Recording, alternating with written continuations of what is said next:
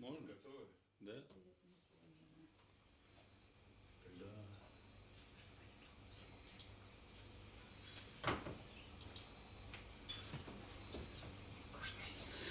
Э, Дорогие слушатели школы здравого смысла, сегодня у нас знаковый день, и знаковый, и значимый. В гостях у нас сегодня Сергей Борисович э, Переслегин.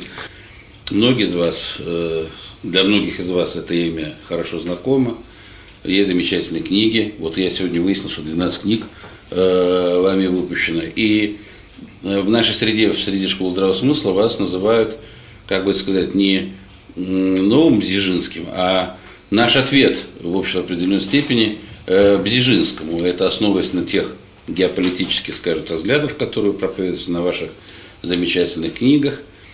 Э, но предварительно, когда мы с вами разговаривали, вы все-таки мне сказали, что вас больше интересуют вопросы, связанные с прогнозированием. Э, вот э, насколько они, эти прогнозы вообще сбываются, не сбываются, вообще насколько верно в настоящем прогнозировать будущее, потому что ведь будущее же никому оно, скажем так, да, неизвестно. Есть ли в этом какая-то методика, или есть ли в этом какой-то взгляд, или это чисто интуитивные какие-то, скажем так, такие вот флюиды, которые вдруг раз осеняют, там человек вот просыпается, как пророк, он говорит, завтра наступит счастье. Ну, стандартный ответ на этот вопрос занимает два с половиной часа. Это нормальная лекция. Нормально. Я ее регулярно читаю менеджерам. Это именно лекция, которая востребована высшим и, ну, средневысшим и высшим менеджерским составом. Им это интересно. Ну, два с половиной часа я рассказывать не буду, вкратце некоторые вещи скажу. Начну с того, что на удивление, это действительно на удивление, Россия сейчас создала лучшие из всех существующих законов о стратегическом планировании. Так называемый 172 федеральный закон. Он реально лучший из всего, что есть в мире, сравнивая хоть с Америкой, хоть с Европой, хоть с Японией. Э, К сожалению, как и всегда в России, какой бы у нас закон не был хороший или какой бы он не был плохой, исполнять его, разумеется, никто не собирается. За 4 года с того момента, как он принят, его исполнило, по-моему, э, два субъекта. Один э, субъект Федерации, Пермский край, и одна крупная корпорация, э, Росатом. Все остальные молчат. Так вот, в этом законе, просто чисто с точки зрения документа, с точки зрения принятого законодательства, любому акту стратегии должен предшествовать акт прогнозирования. Ну и, соответственно, вы не можете стратегировать, если у вас не сделан прогноз. А, Здесь, конечно, есть тонкости. Вообще-то прогноз довольно толстая книжка, которую ни один стратег читать не будет, потому что не успеет.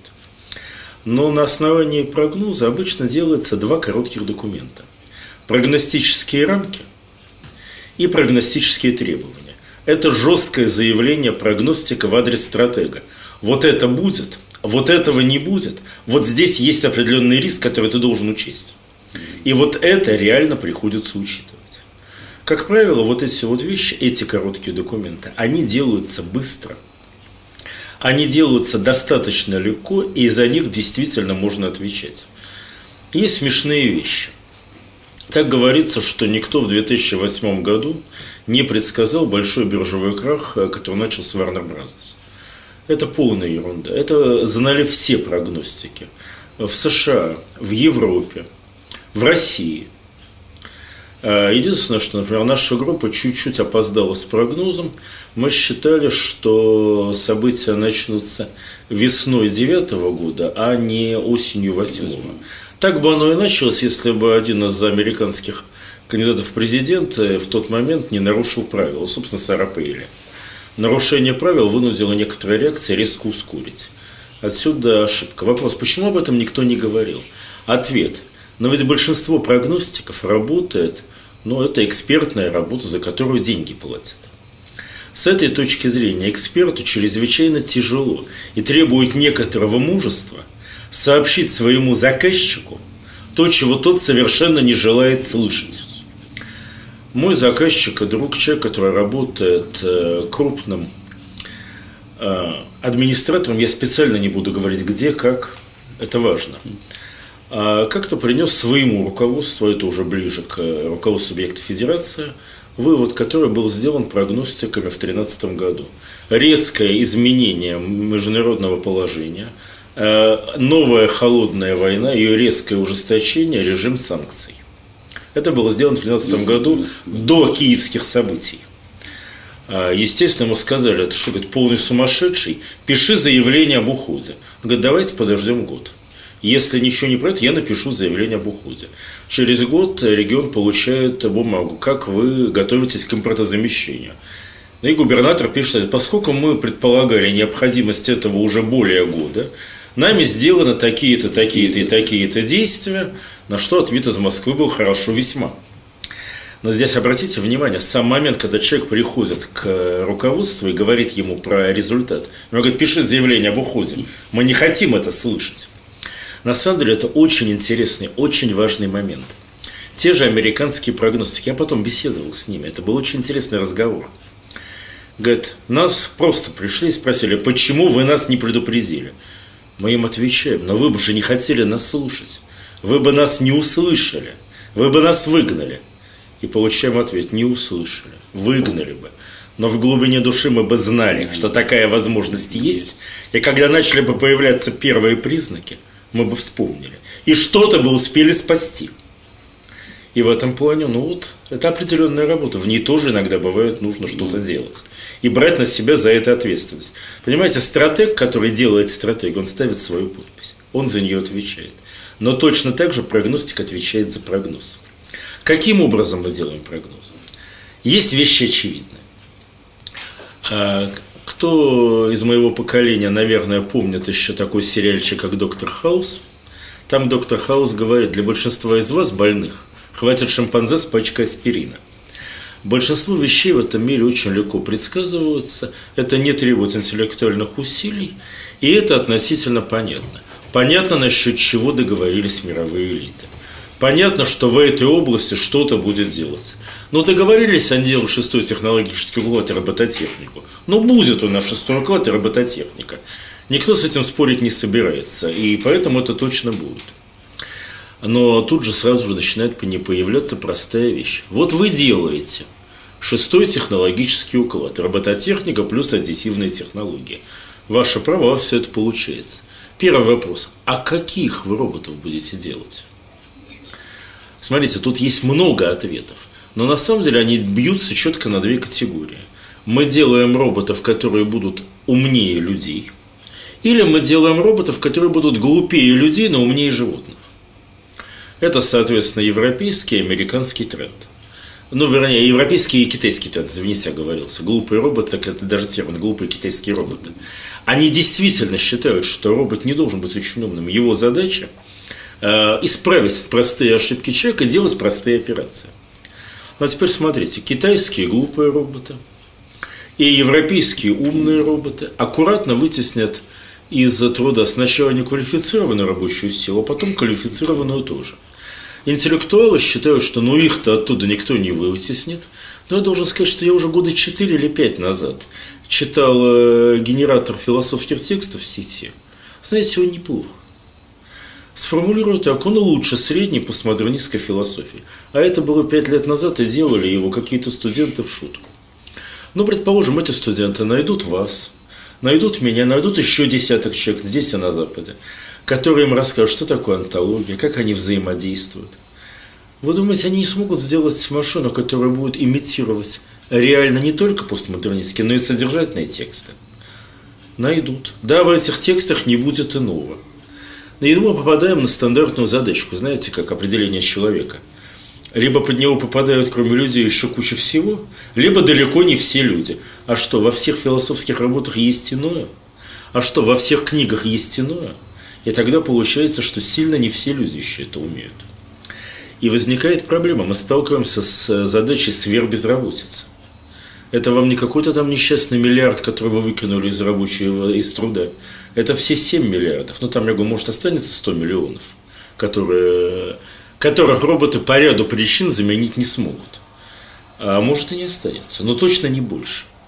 И вот тогда встает вопрос, что будет делать человечество в ситуации, когда оно полностью вытеснено из производительного труда.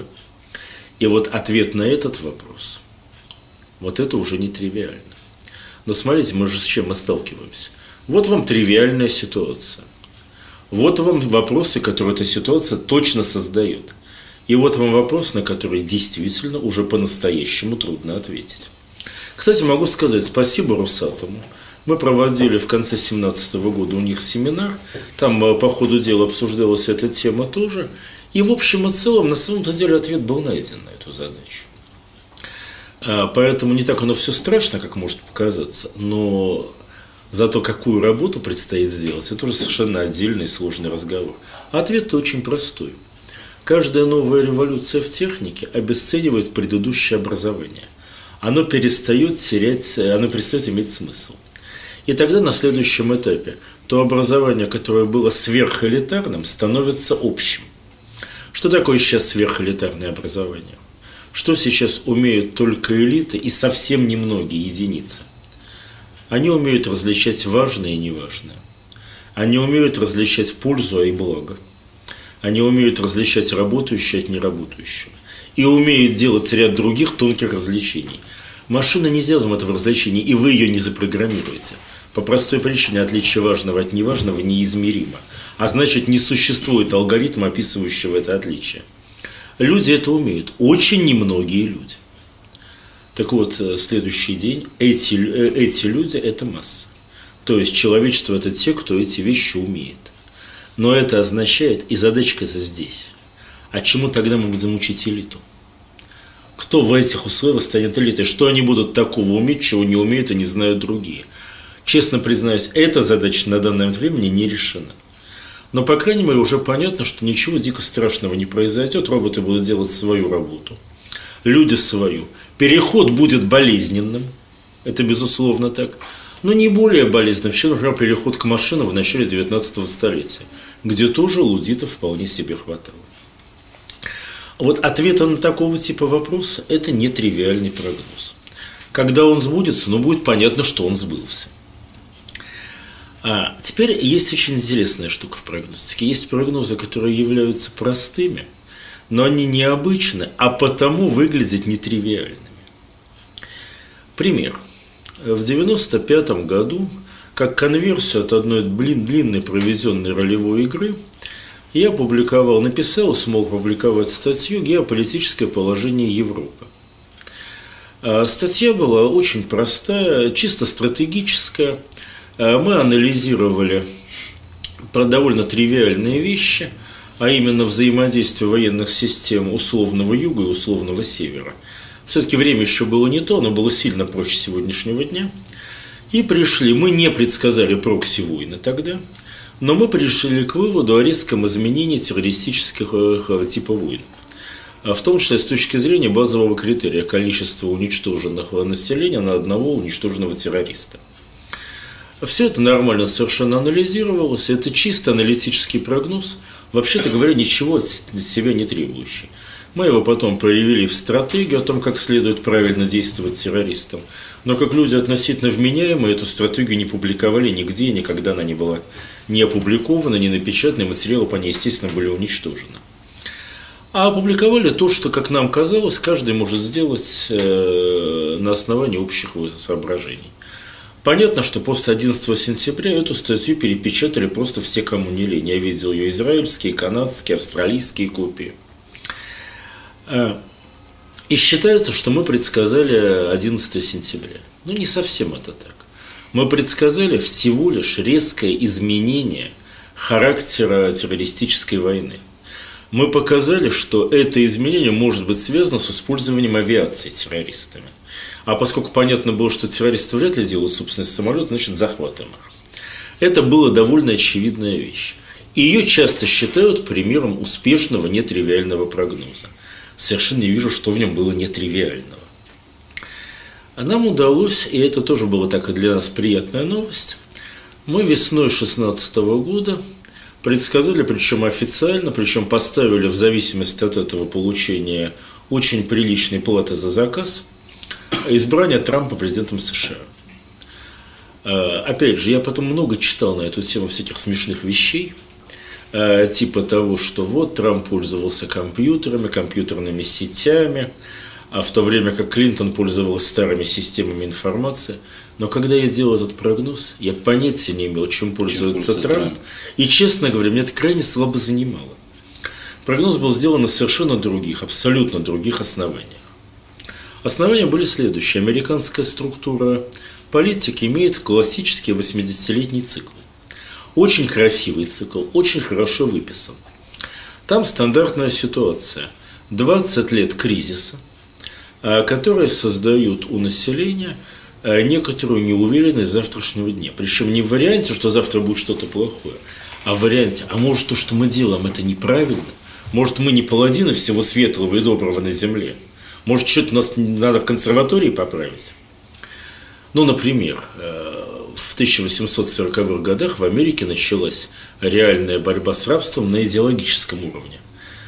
Люди начали думать, а хорошо ли, что мы эксплуатируем негров, и на этом и с помощью этих негров получаем валютную выручку.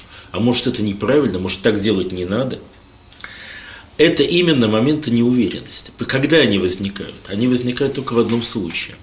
Когда у вас в стране возникают две разные экономики два разных способа производства. И они начинают конкурировать за один и тот же ресурс.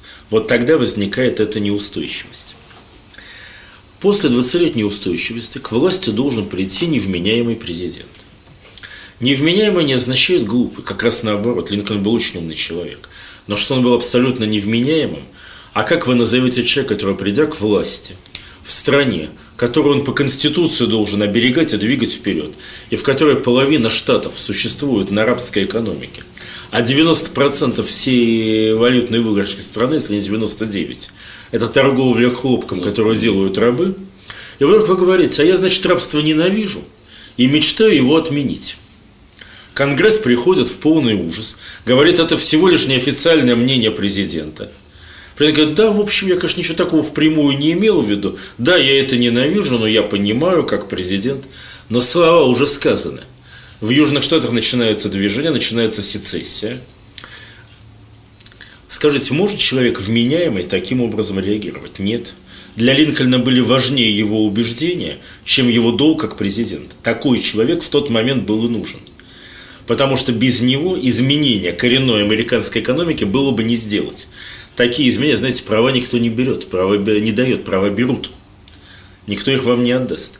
Американцам были нужен, была нужна дешевая рабочая сила для реконструкции своей экономики. Ее нельзя было получить, иными словами, как полностью разрушив экономику Юга.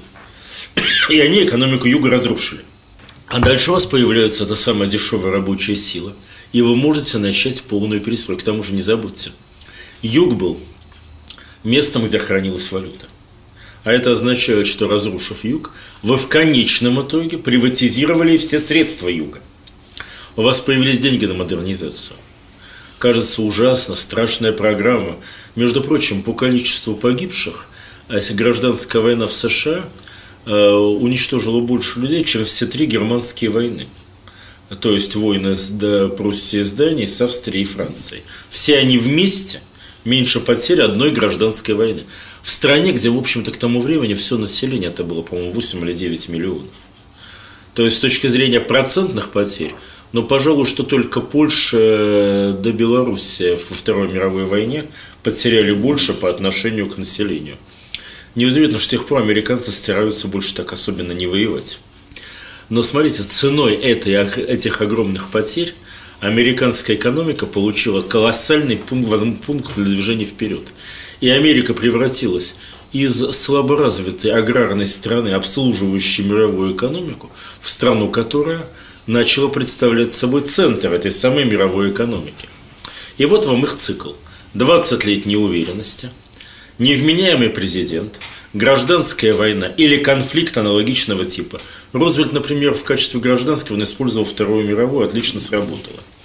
Потом обязательно 15 лет реконструкции – и 40 лет устойчивого линейного развития. Кстати, на эти 40 лет страна обычно меняет название. Э, по крайней мере, неофициально начинают называть чуть по-другому. И она решает стратегическую задачу. А дальше все понятно, если у вас есть этот цикл, вы его посчитали. Понятно, что 2001 год, и даже не столько башни-близнецы, сколько кризис доткомов, э, это начало волны неустойчивости. Значит, волна неустойчивости должна закончиться около 2020 года. А значит, или в, 4, в 16 или в 20 или в 24 году максимум должен прийти невменяемый президент. И вот я смотрю на то, как идет программа в США, президентская гонка, и вижу, что Трамп выигрывает на праймерис. Я понимаю американскую политическую элиту, как и любую другую. Никто не поставит такого человека кандидатом от партии, если уже заранее не решено, что он должен победить. Только в этом случае люди такого типа могут получить власть. Это, кстати, большое уважение к Трампу, потому что к людям такого типа я отношу Трампа, Линкольна, Джорджа Вашингтона в Америке, Уинстона Черчилля в Великобритании и ряд других людей того же класса. После этого мне стало понятно, кто выиграет. И чтобы не говорили в конце, там, в августе, в сентябре, в октябре о Клинтон, э, я говорил, э, как это у американцев, trust, I trust Дональд Трамп. Ну, верю я в него. Не могу не перебить, но хотя я, я бы сидел молча, я бы не совался, вы настолько интересно все рассказываете, что вы присутствуете здесь даже лишнее. А у нас в стране какие циклы? Это ну, логичный вопрос, то есть вытекающий из этого. Так ну а что, неужели вы не знаете? Что-что, а российские это циклы, кто же их не знает? Они в анекдоты давным-давно вошли. У нас же нормальное рефлексивное население. А стандартный российский цикл, идущий с 18 столетия. Я не ручаю, что его можно проследить раньше, хотя, вероятно, да. А, это столетний цикл. Кстати, заметим, никакие больше страны, кроме нас и США, а это две совершенно необычные страны, и та, и другая форма пространства, осознающего себя, а не форма народа, осознающего себя. Только эти две страны и имеют вот эти нестандартные циклы, то есть не входящие э, в стандартную систему цикличности, где там 600, 600 300, 180 и так далее. Русский цикл стандартный 100 лет. Столетний русский цикл – это первое – Решение классических русских проблем. Классические русские проблемы – это не дураки и дороги, а это отставание от Запада в технологиях и инфраструктуре. Собственно говоря, вот этот кусок цикла мы сейчас и проходим. Следующий кусок цикла – это большая революция. Имеется в виду не обязательно политическая, даже обычно не она, а я имею в виду индустриализация 20-го столетия, Индустриализация 19 столетия, пропущенная, из-за чего проиграли Крымскую войну, не вовремя сделали. Но вторая часть цикла этого тоже понятно. А что дальше? Дальше, как правило, военный кусок цикла, а, Семилетняя война в 18 столетии, Крымская война в 19, Вторая мировая в 20. И затем тоже период довольно устойчивого развития, в ходе которого русская система по своей привычке – как всегда, закрывает у себя нормальную образовательную систему, э, резко ухудшает свое положение на международной арене, приходит в состояние, угрожающее перехода в стадию полуколонии. Тут, слава богу, век кончается и начинается все сначала. Обращаю внимание на то, что русский цикл, он имеет свои особенности. Особенности русского цикла. Первое – это монархический цикл, в отличие от американского – где имеет значение только одна президентская фигура в течение всего 80-летнего срока. В остальном не так важно, кого вы туда поставите. А в России крайне важно, потому что у вас э, император, как бы он ни назывался, может как ускорить, так и замедлить все эти процессы. Может их инициировать.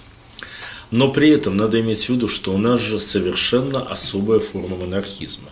Опять же, если говорить о реальной уникальности России – товарищ Ленин очень четко определил Россию.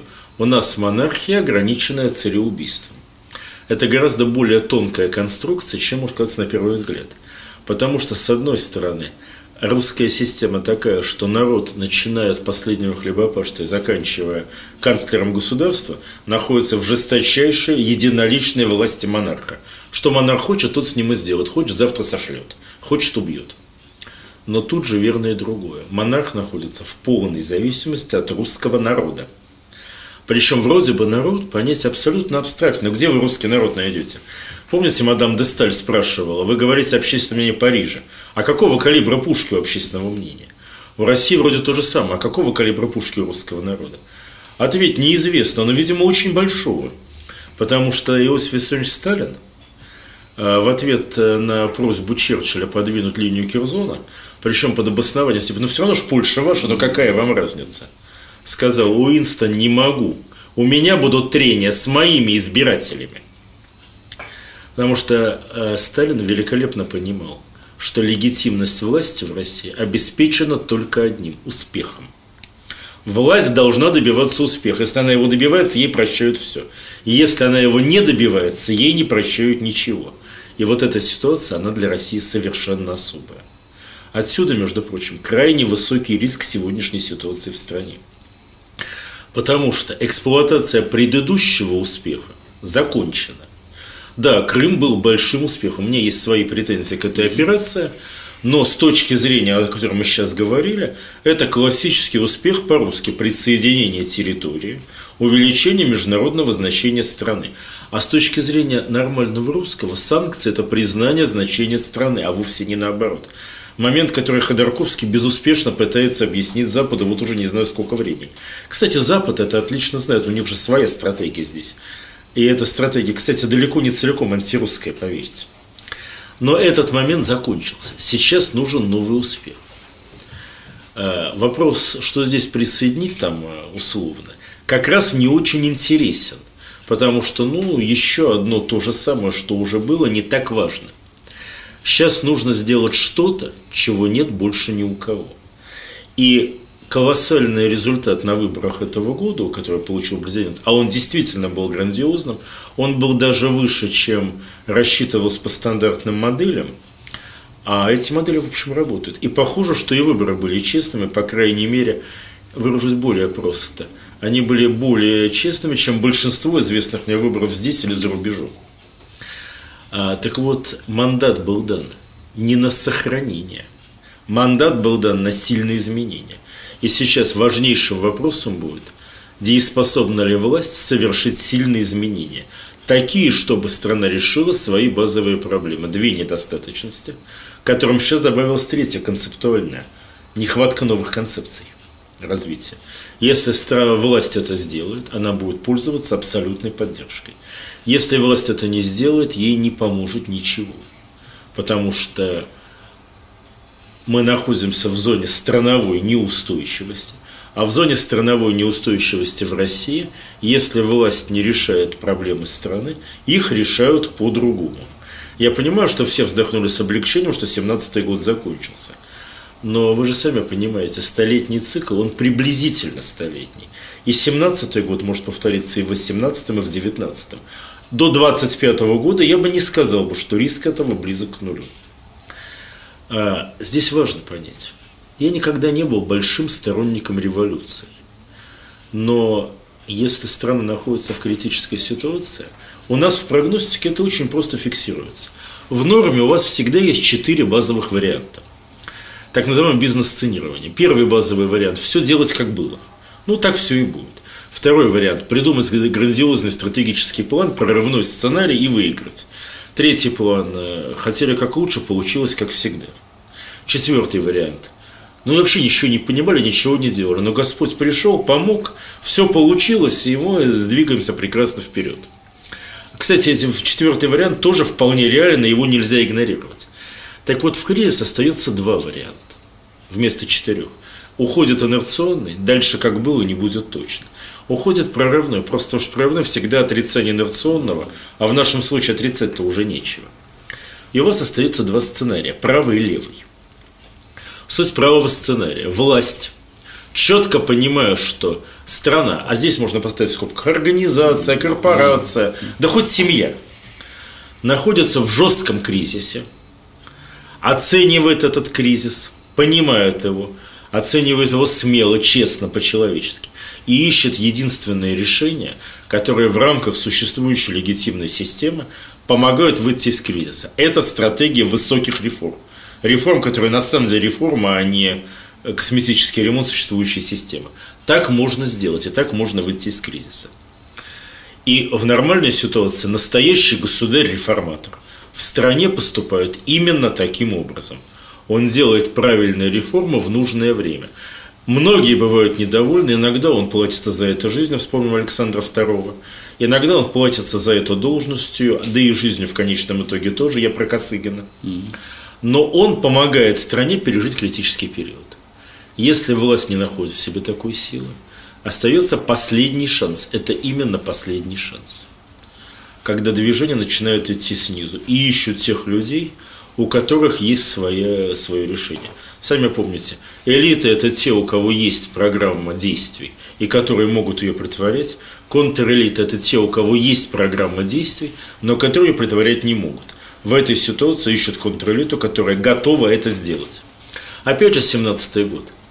Э, можно сколько угодно вышучивать, есть такая партия.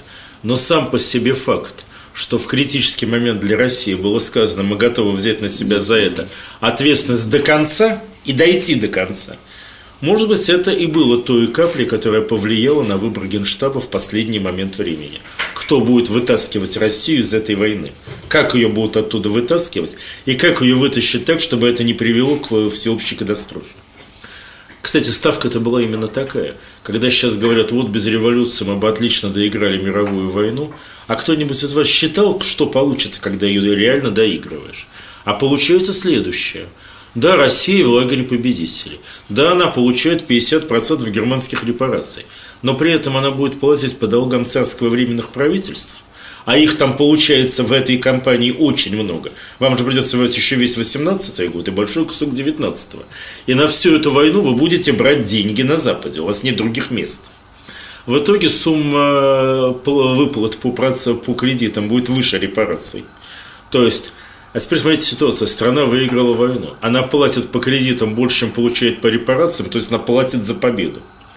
Сверх того, она по-любому не получает проливов, о которых шел разговор – зато отдает Польшу. И это тоже по-любому. И что после этого со стороны? Денег на индустриализацию нет. Смены власти не произошло, поэтому колоссального грабежа, который сделали большевики, который дал возможность в следующем таксе сделать индустриализацию, тоже не будет. Мы вступаем во Вторую мировую войну, она в этой стратегии абсолютно неизбежна, не сделав индустриализацию вступаем в союзе с Германией и таким прекрасным союзником, как Италия. Я рассказываю пунктиром, поверьте, это легко доказывается и смотрится. И что после этого происходит по войне? Правильно, мы ее проигрываем.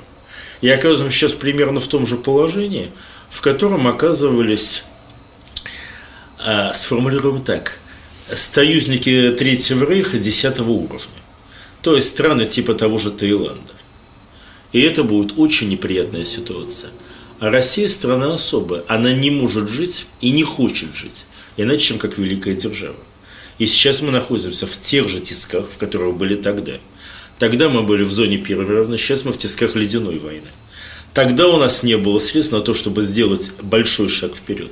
Сейчас у нас нет ни средств, вроде бы, ни интеллекта для этого, ни даже понимания, что этот шаг крайне необходим.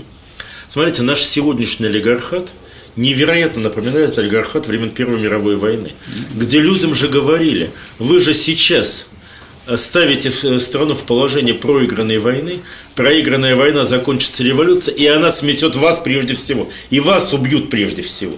Они даже это вроде понимали.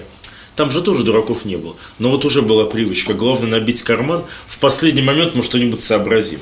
А потом пришел последний момент. У меня вот среди вопросов. Вот вы, Сергей Борисович, так все рассказали. Вот мне понятно. Я, правда, не олигарх, но мне понятно.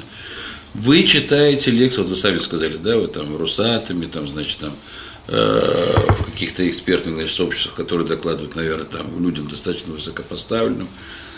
А что же они-то это не понимают? Вы же, наверное, рассказываете то же самое, говорите, наверное, то же самое. А что, мозгов не хватает? Или это связано с какими-то, скажем так, вот защитными функциями, грубо говоря, организма. Они говорят, ой, нет, нет, нет, мы эту правду видеть не ну, хотим. Во-первых, да. Причем это нормальное свойство любого человека, и за это даже ругать нельзя.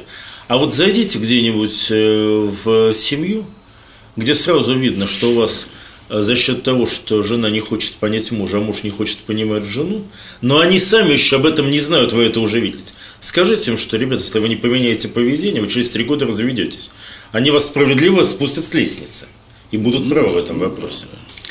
Очень тяжело э, такого типа вещи в себе признавать. Это во-первых. Во-вторых, чрезвычайно сложна система противоречий в России. Это во-вторых. И в этом отношении, например, не забудьте, у нас же существует три группы противоречий внутри России. И каждая из них претендует на то, что она структурообразующая. Первое – противоречие между юнкерским и грюндерским капиталом, где, понятно, юнкерские – это огромные русские земли и природные ресурсы, а грюндерские – это наше умение вписаться, между прочим, вписаться в очень жесткий рынок жесткими способами.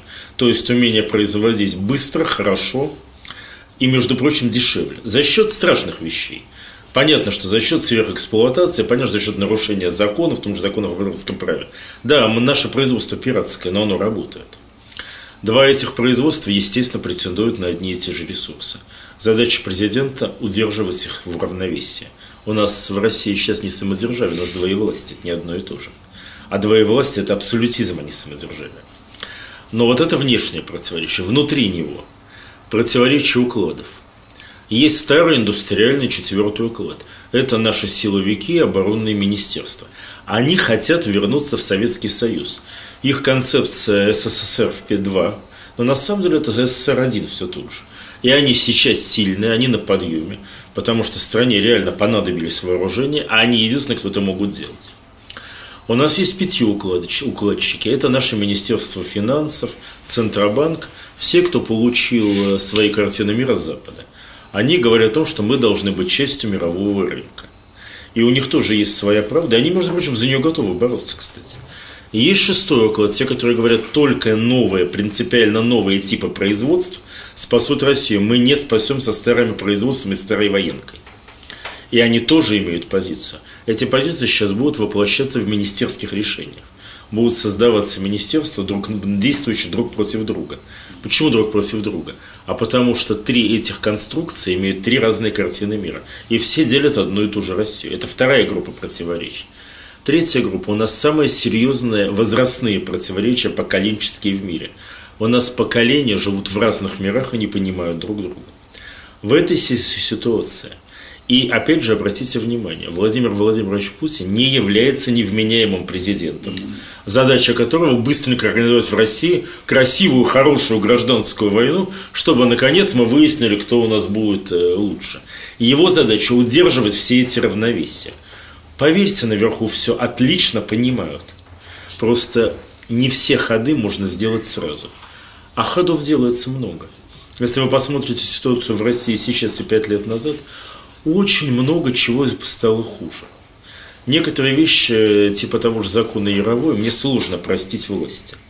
Но при этом наличие движения вперед тоже нельзя не заметить. Я для себя делал анализ, я смотрел изменения пиктограмм социальных э, набора противоречий для Запада и для России за два года. В России изменений просто больше. И это означает, что движение идет. А вот хватит ли этого движения? А, вот это вопрос мы сейчас не ответим.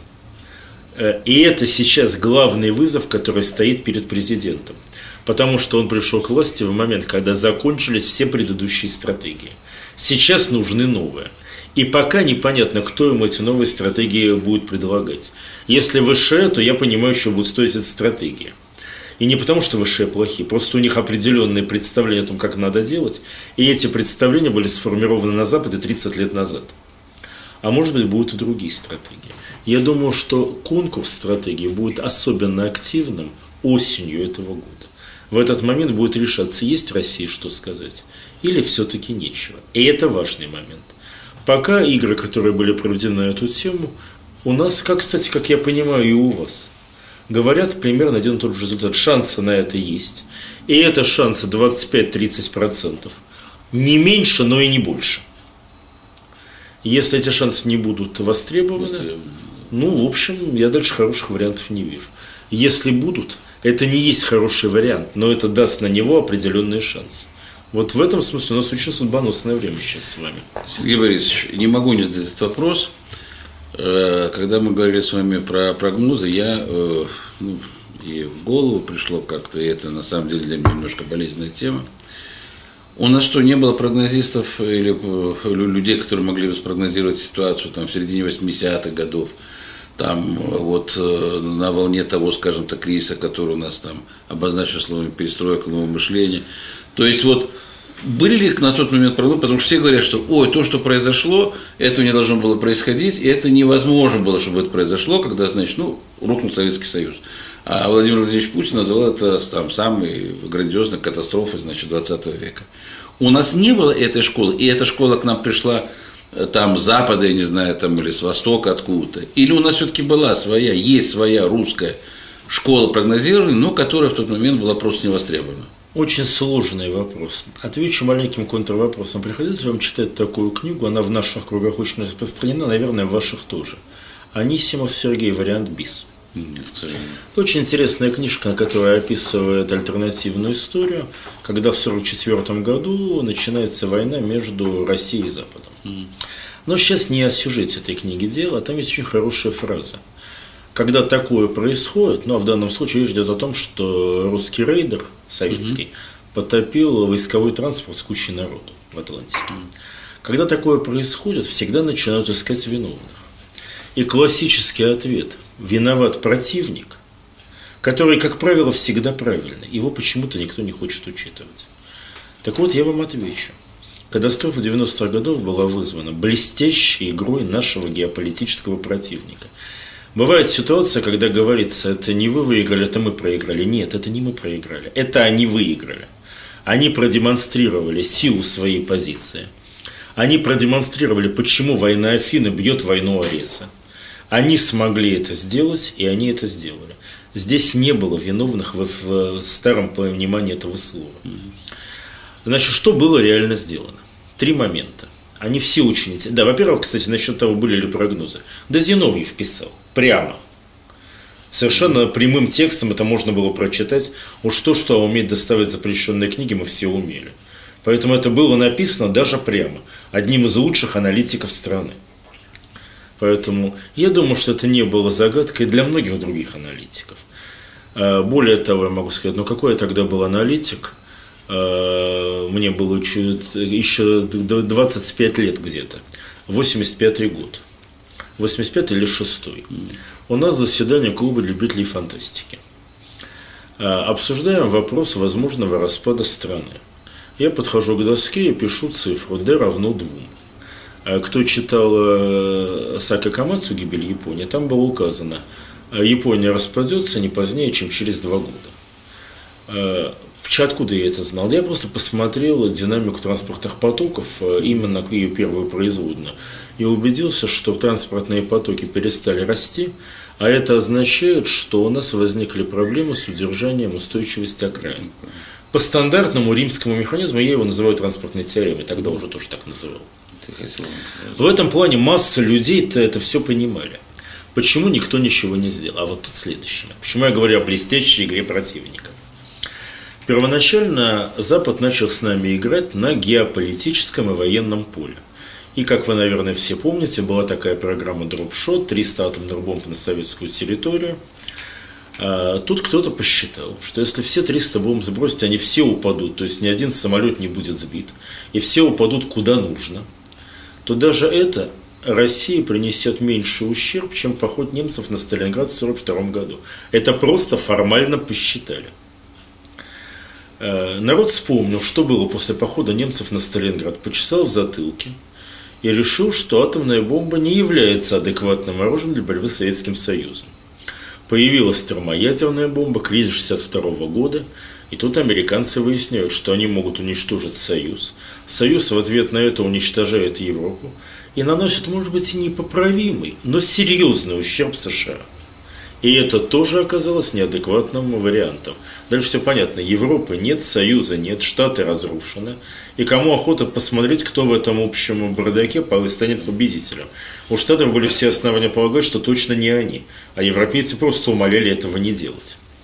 И в этот момент Запад приходит к выводу, не только атомное или термоядерное, но и вообще оружие, как способ борьбы в наших условиях со сверхдержавой, дело дохлое. По этому пути победы не будет. А если будет, она будет настолько дорога, что, в общем, непонятно, зачем она нужна. Второй ход. Знаменитая фраза Кеннеди. Что мы, конечно, может быть, отстаем от них по ракетам, зато у нас холодильники и телевизоры лучше. Второй момент – превзойти русских по потреблению, устроить у себя рай на земле общество потребителей. Сделали, выиграли и выяснили две вещи. Первое, что, во-первых, Россия об этом в основном-то не очень знает. А во-вторых, те, кто знают, им, в общем, это пофиг. Они почему-то не уверены, что иметь два телевизора лучше, чем один. Это сейчас мы привыкли, что их может быть и пять. Ну а тогда вот вопрос два телевизора тоже был признаком богатства. Оказалось, что это не всех греет. И получилось, что вроде тоже, ну да, потратили кучу денег, сделали все высокий уровень жизни, и что? И тут американцы додумываются. Причем интересно, даже интересно узнать, кто додумался. Я считаю, что первое это четко понял Айзек Азимов. Как-никак бывший э, еврей из Петровичей в Белорусской области, неплохо знающий русский моментальность, даже чисто от родителей, очень умный человек. Но один из тех, кто создал и современную фантастику, и то, что называется сейчас психоисторией. Он написал на эту тему рассказ «Нечаянная победа», и этот рассказ посвятил русскому народу. А суть проблемы очень проста. В этот момент Запад переходит на геокультурную логику конфликта. А по нашей марксистской системе культура – это там э, надстроечка, она не важна, важен базис. И мы культурную агрессию, как агрессию, просто не отрефлексировали. Могли отрефлексировать, да, спокойно могли. Э, пришел бы условно товарищ Сталин, позвал бы условно товарища Горького и сказал бы, товарищ Горький, разберитесь. Горький бы сказал, да у меня нет таких писателей, у меня нет для вас других писателей, работайте с этими. И нашли бы мы свои ответы в этой области. Было чем ответить.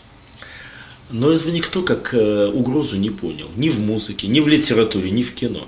И к 90-м годам э, вся страна, я говорю сейчас с полной ответственностью, я сам был частью этой страны, от самой верхушки до низа находились в уверенности, что Запад построил гораздо более культурное общество, чем мы. Он более успешен в этом, а это казалось важным. А помните, легитимность в России – это успешность. В космос мы, конечно, вышли, на Луну оказались первыми не мы. До Марса мы не долетели. По культуре противник лучше – и в этом плане желание закончить проигранную мировую войну стало естественным желанием. Мы видели, что противник не только живет лучше, но он и двигается лучше в тех направлениях, которые мы для себя считали важным. И мы действительно все понимая, были согласны на эту капитуляцию. В этот момент это было общее решение, наверное, 95% людей. Было 5%, кто думали не так, и часть из них покончила с собой, понимая, что сделать они уже ничего не могут, а жить дальше они в такой ситуации не хотели. Это было класс, страшное, тяжелейшее поражение. Но да, противник оказался сильнее и умнее. Что я могу ответить на этот счет? Только вспомнить стихи Киплинга. Империя получила урок, империя благодарит. Мы с тех пор кое-что поняли наверное, второй раз на ту же, на те же самые грабли мы не попадемся. Ну вот вам ответ. Сергей Борисович, мы, э, когда говорим про прогноз, э, все-таки он касается будущего всегда, прогноз. То есть он касается того, что будет. Э, у нас, как вы говорите, вот в нашей среде, уже, наверное, в течение там, полугода мы говорим о неком проекте, который называем «Музей общего будущего», и нам правильно пеняют наши критики, правильно нам э, значит, обращаются с таким вопросом. Прежде чем представлять себе музей общего будущего, вы хотя бы представить этот некий образ этого будущего, которое будет. И вот э, в этом-то как раз-таки очень большая загвоздка. Я сейчас попытаюсь свою мысль продемонстрировать. Да я понимаю ваш вопрос. Да? да. Вот, вот вот образ будущего. Я, я просто, понимаю ваш вот, вопрос. Э, помните фильм э, «Дело было в Пенькове»? Конечно. Вот он сидит, значит, там у трактора, там, значит, какие-то такие красивые трактора ходят, а рядом красивая женщина, которую он любит, значит, он там на пульте что-то набирает, он счастливая, она счастливая, а тракторы сами сеют и сами пашут. Ну, какой-то образ был будущего.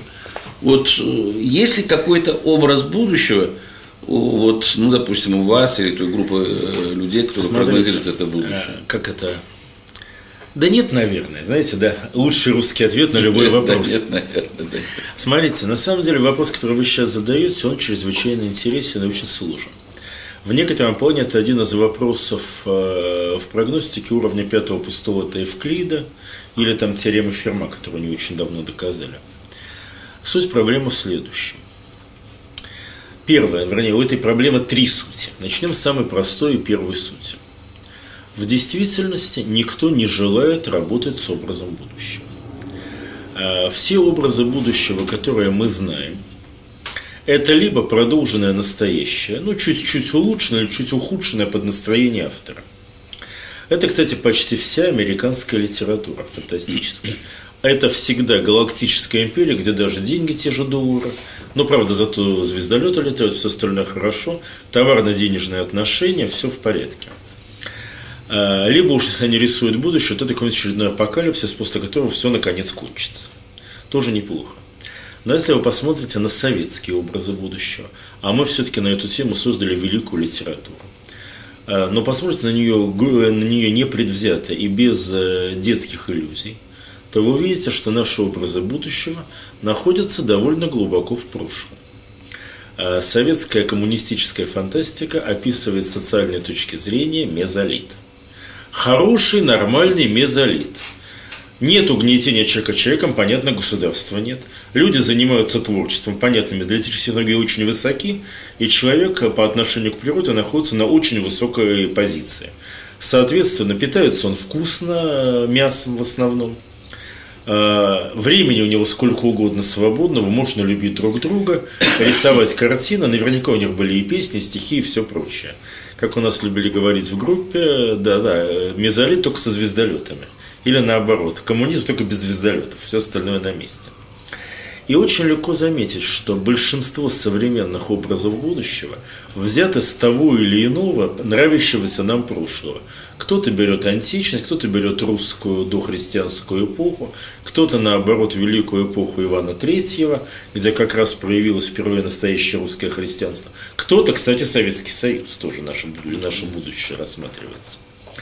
Понятно, что все эти образы будущего, взятые из прошлого, никакого отношения к делу точно не имеют. Но мы-то с детства хотим видеть будущее, которое возвращает человека в мир его собственного детства. А его собственное детство – это простые книги и простые отношения, куда нам всегда хочется. Это первый ответ на ваш вопрос и первая проблема, которая здесь есть. Вторая проблема, которая здесь есть. Как всякий раз, когда вы описываете действительное будущее, вы сталкиваетесь с ситуацией крайне неприятной с точки зрения настоящего.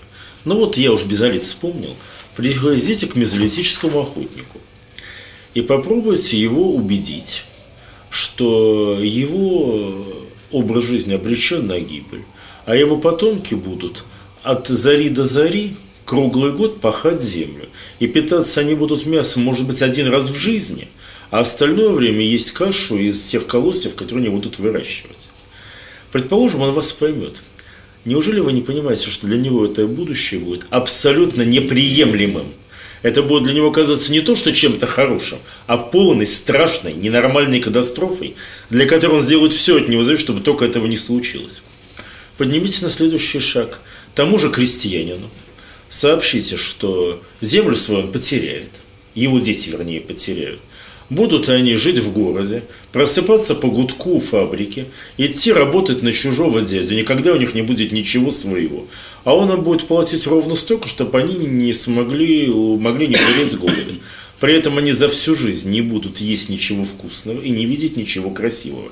Это не моя цитата, это Бенджамин Дизраэль относительно английских рабочих XIX века. Кстати, века, который считается вершиной нормального индустриализма. А что вам скажут по этому поводу крестьяне? Здесь та же самая ситуация. А как правильно говорили братья Стругацкие, кстати, у нас начинается работа над музеем Стругацких. А будущее делается нами, но не для нас. И в этом отношении, если вы пытаетесь нарисовать образ завтрашнего дня, он для начала будет вам казаться крайне непривлекательным. Это вторая проблема. Есть третья. Третья проблема простая. Я очень люблю наших англосаксонских врагов, отдаю им много чего должного. Они умные ребята и отлично умеют воевать. Но формой, базовой формой их войны является футуроцид. Футуроцид – это уничтожение неприемлемого будущего. А в итоге за 20 век они уничтожили все модели будущего, которые оказались им неприемлемыми. Смотрите, уничтожить будущее не очень легко. Вы можете победить в войне, а будущее останется. А можно уничтожить его без всякой войны, обесценив его. Они это реально научились делать, действительно хорошо. Но их же великий писатель, которого я очень люблю, он приезжал много раз в Россию, очень ее любил, э, Роберт Шекли. Э, в одном из своих рассказов просто формально показал простенькую психоисторическую теорему. Если вы последовательно уничтожаете все неприемлемые версии будущего, вы рано или поздно окажетесь перед ситуацией, где все версии будущего неприемлемы. И вот Запад оказался сейчас в этой картине. У них нет приемлемого будущего. Все, что они видят, неприемлемо. Они, бы, как это, они могут все это уничтожить, но ничего другого нет. А версия, что все останется как было, но они умные люди, это их не греет. Кстати, одна из задач Трампа, в том числе и попытаться найти хоть что-то приемлемое, пускай невероятной ценой. Они хотят получить игру. Кстати, очень это уважаю. Они готовы поставить на кон сегодняшнее благополучие, чтобы только получить игру, шансы на будущее. Это проблема, почему будущего образа нет там, почему его нет у нас. А у нас болезнь, называемая концептуальное отставание. Мы, конечно, лучше Европы. Европа последние свои относительно вменяемые конструкции будущего создавала в конце XVIII века. Сразу скажу, что все, что пытался сделать постмодерн, с моей точки зрения, толком не работает. А мы же работаем э, с XX веком. Наша последняя модель – это ноосферный коммунизм, Вернадский, Ефремов, те же Стругацкие. Но это тоже не позднее конца 60-х годов XX века. С тех пор прошло 50 лет, очень быстрая история. Нового концепта, каким может быть мир, у нас нет. Старый концепт, но его регулярно пытаемся оживить, и мы тоже как группа. Но этот старый концепт сейчас не жизнеспособен. Вот, может быть, делая музей Стругацкий, отвечая на вопросы о том, что лежит за пределами вот этой стандартной модели, мы сможем сделать какие-то ходы вперед. Смотрите, а кто впереди? Впереди штат. Штаты за этот же период предложили модель устойчивого развития, да, бредовую, да, тоскливую, да, от нее повеситься хочется, но это концепт. Этот концепт был проработан, а был период, когда книгу Фукуяма «Конец истории» читали все. После этого они предложили технологическую сингулярность. Тоже классическая ошибка, причем те, кто ее делали, я думаю, понимали, что они ошибочные действия делают – ну, как-то же делали, что-то у них получалось. Но это концепт. Он интересен, очень многие люди, люди им увлеклись. Это же действительно нетривиальное будущее, по-настоящему нетривиальное. А с тех пор уже появился концепт мира анафема Нейла Стивенсона. Англичане добавили концепт э, лингвистической революции, где базовая задача будущего – другой язык. А, кстати, Чайном Евель, английский коммунист, автор э, прекрасного романа «Посольский город», он подробнейшим образом показал, ладно бы доказал, он показал всем нам, что революция сначала делается в языке, а потом уже что-то там происходит с властью, собственностью и так далее. То есть коренной вопрос революции – это вопрос о смыслах и языке. И спасибо английским э, э, коммунистам за то, что мы это стали понимать. Но я к тому, вот у них три концепта, сделанных, в общем-то, за эту четверть века. На три концепта мы от них отстаем. Когда у нас появится следующий? Может быть завтра, может уже есть, но мы о нем не знаем. Но эта задача востребована, а Россия такова, что если в ней задача востребована, кто-то ее решит. И пускай это будет плохое решение, но оно будет найдено. Сергей Борисович, не могу не задать этот вопрос. И, наверное, это будет заключительный вопрос, потому что мне уже показывают мои помощники, что время нашего эфира подходит к концу. Э, где можно научиться и как научиться, все-таки мы в школе здравого смысла, вот этому таланту, я понимаю, что таланту не научиться, но вот этой хотя бы методологии, методики или методологии прогнозирования. Потому что вот сидит такой замечательный Сергей Борисович Переслегин, мы ему задаем вопросы и в хорошем смысле этого слова, развесив уши, значит, открыв рот, слушаем, и боимся даже перебить, потому что боимся нарушить какую-то вот эту вот канву э, замечательных совершенно рассуждений у нас есть какие-то, я не знаю, там курсы, я не знаю, э, школы, там, я не знаю, колледжи, где этому можно учиться? Или это дар Божий? Ну, смотрите, во-первых, ваша школа вообще-то многому из этих вещей учит. Спасибо. Я Спасибо. должен сказать, что я внимательно смотрю многие ваши Спасибо. ролики и уж много читаю, а главное, ваши игры. Например, вы сделали очень интересную игру весной прошлого года – мы сделали свою версию той же игры, и мне кажется, обе стороны много чего с этого дела получили. Понимаете, не знаю я, где здесь можно учиться. Мы написали ряд книжек, их можно найти в интернете и прочитать. Наверняка есть куча учебных курсов. Например, мы читали такой курс Сколково в 2010 году. Потом его результаты собрали тоже в виде некоторого набора текстов. Но вообще-то ответ на этот вопрос, как и на любой другой, немножко другой. Но смотрите, у нас когда-то возникла эта задача. Мы стали искать инструменты ее решения. Постепенно у нас их стало много. Сначала это было некие, некие модели и теории, Потом мы придумали метод пиктограмм. Кстати, случайно в значительной мере придумали. Потом у нас появились игры. Вот моя жена больше всего этим занималась, Лена Борисовна. И в какой-то момент времени мы четко поняли, что без игр мы ничего не можем прогнозировать, потому что без игр мы получаем только и исключительно аналитические вещи. А будущее неожиданно, как правильно здесь кто-то говорил, еще до того, как мы тут начали записываться. Будущее неожиданно, и только в играх можно увидеть эти неожиданности. А поэтому, постепенно создавая под себя эту задачу, мы начали под себя подбирать инструменты. Инструменты аналитические, неаналитические, способы работы. И постепенно стали в этом как-то ориентироваться. Здесь, мне кажется, вот это наилучший вариант. Да, можно взять, почитать, узнать все чужие инструменты. Но кто из вас пойдет даже в наигрушечный ролевой бой с чужим мечом? Надо делать свой. А когда у вас есть свой меч, вы уже не спрашиваете, как им пользоваться. Вы это, в общем, понимаете. Ясно. Сергей Борисович, спасибо вам огромное. Э, я очень э, надеюсь и хотел бы просить вас, если у вас будет все-таки э, возможность и время, вот чтобы к нам еще раз пришли как-то, потому что ну, очень много мы с вами чего не договорили – была, ну, на мой взгляд, удивительно вот э, интересно у нас с вами такая вот, э, даже не беседа, ваше вот выступление.